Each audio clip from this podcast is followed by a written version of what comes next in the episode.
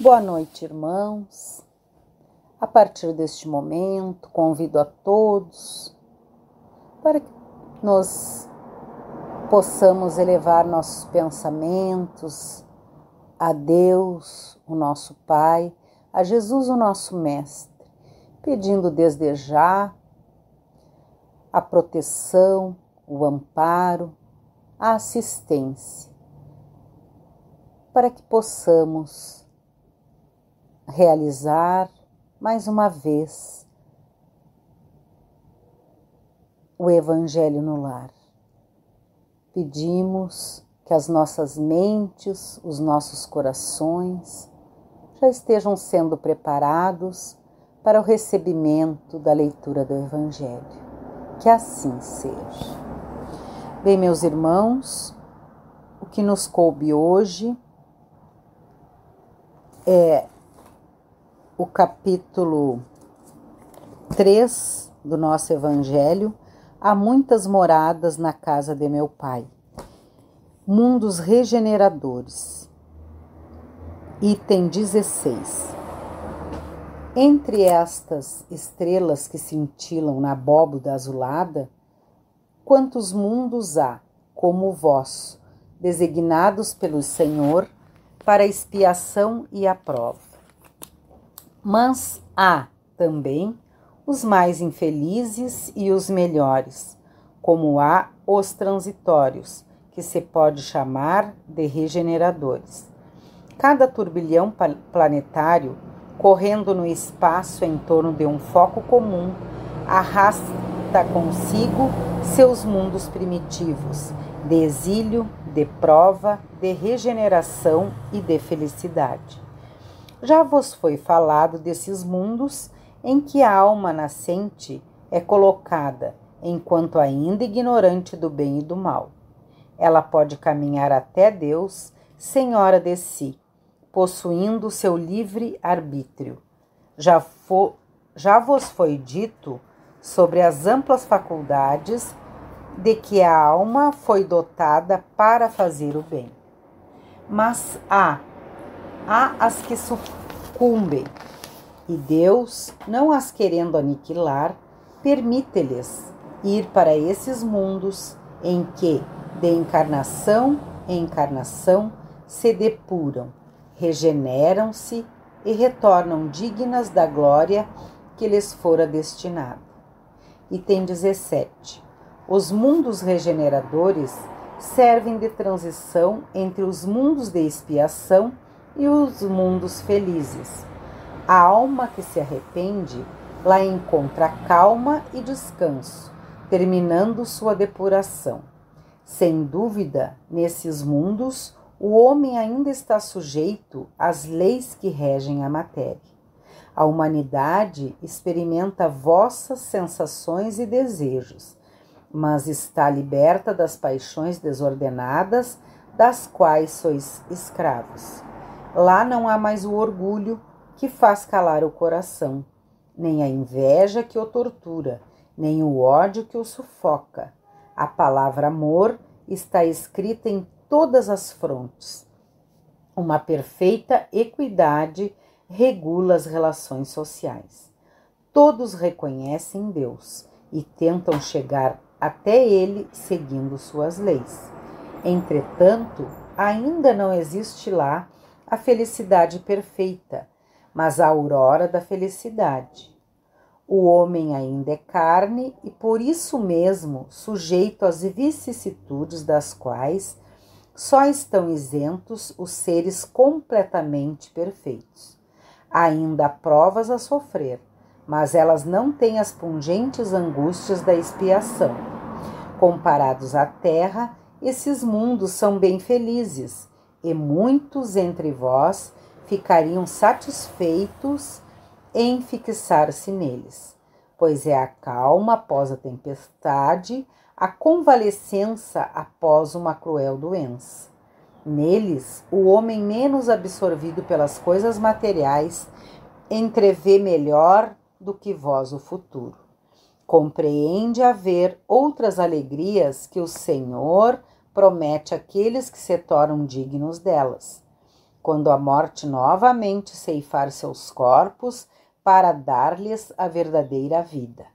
É então que, liberta, a alma planará sobre todos os horizontes.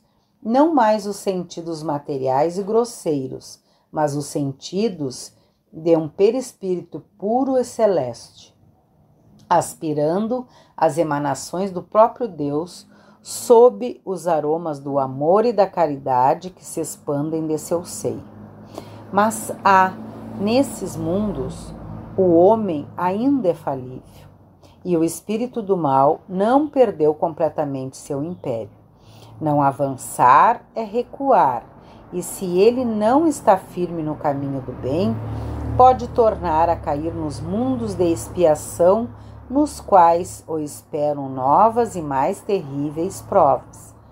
Contemplai, pois, essa abóboda azulada, à noite, a hora do repouso e da prece, e nessas esferas inumeráveis que brilham sobre vossas cabeças.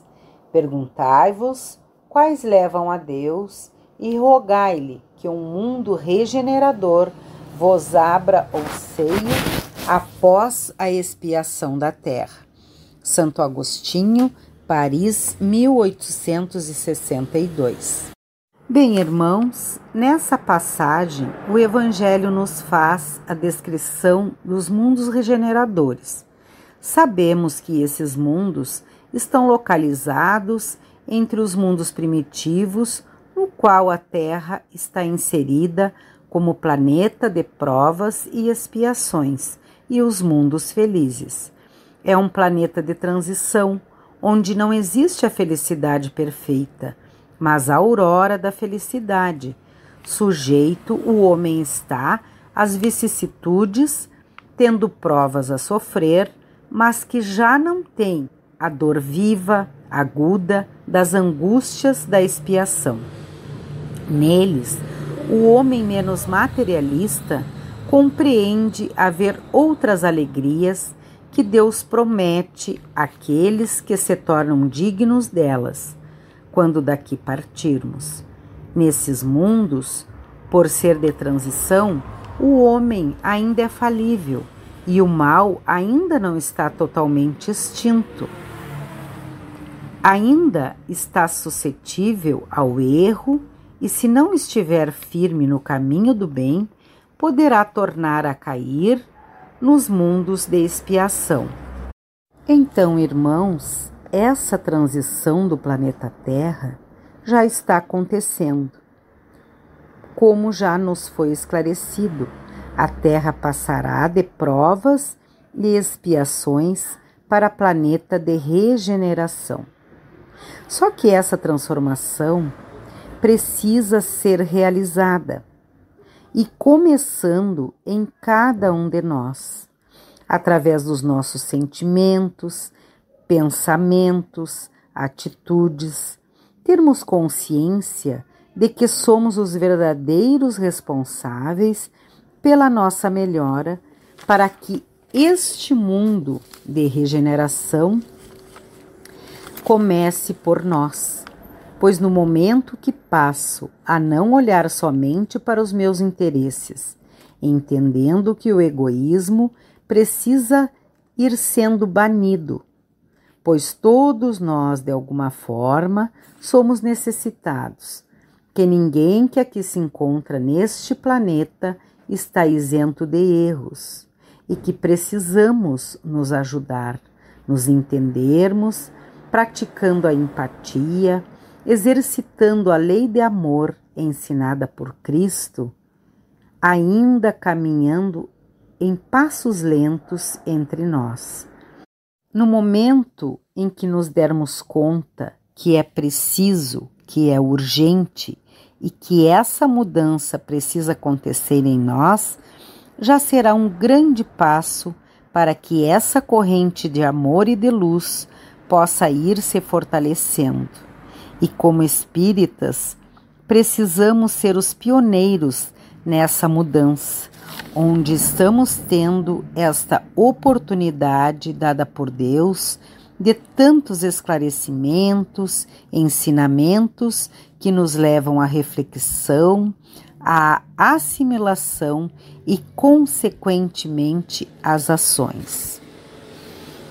Bem, meus irmãos, já nos encaminhando para o final deste Evangelho, agradecendo a Deus, o nosso Pai, por tudo que nós recebemos, por essa doutrina de luz que tanto nos esclarece, nos ajuda, nos fortalece, nos consola. Agradecemos por tudo que nós recebemos e que possamos, Senhor, aproveitar a todas essas oportunidades recebidas. E pedimos que esta luz que envolve a todos nós neste momento possa se espalhar por todo o planeta Terra, que aonde houver a dor, a violência, o ódio, a desavença e principalmente onde houver a guerra, Senhor, que chegue o auxílio, que chegue a proteção, que chegue o amparo divino. Pedimos pela cidade, nossa cidadezinha de Alegrete, pedimos pela paz entre as famílias, entre os jovens, pedimos por todos aqueles que se encontram em todos os tipos de vícios, Senhor, que sejam ajudados, envolvidos pelo vosso amor. Pedimos pela doutrina dos espíritos, por todas as religiões cristãs.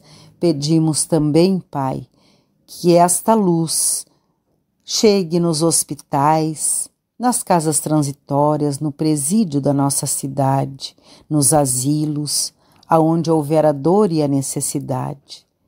Pedimos, Pai, por cada um de nós, pelos nossos lares, que receba uma limpeza e que tudo aquilo que não acrescenta, Senhor, possa ser afastado e retirado, Pai, e que a paz, que a harmonia e o equilíbrio se faça com todos nós. Pedimos por todos os irmãos que aonde se encontrarem doentes ou necessitados de ajuda, também possam receber o auxílio necessário. Pedimos pelos nossos anjos guardiães, pedimos que estejam sempre do nosso lado, nos protegendo, iluminando nossos pensamentos, que nunca se afastem de nós. Pedimos um passe espiritual para cada um de nós, que sejamos tratados nas nossas dores e necessidades e que possamos receber através desse passe tudo o que estivermos necessitando. Pedimos também pela fluidificação das águas, que aonde se encontrarem essas águas, nas mesas, prateleiras, as águas que tenhamos para beber, que os amigos espirituais, médicos e enfermeiros do espaço coloquem o remédio necessário para o tratamento e, se for do mere nosso merecimento, até mesmo para nossa cura. Que em nome de Deus, em nome de Jesus, assim seja. E vamos agradecer mais uma vez por esta oportunidade. Que a paz do Senhor permaneça conosco e uma boa noite a todos. Que assim seja.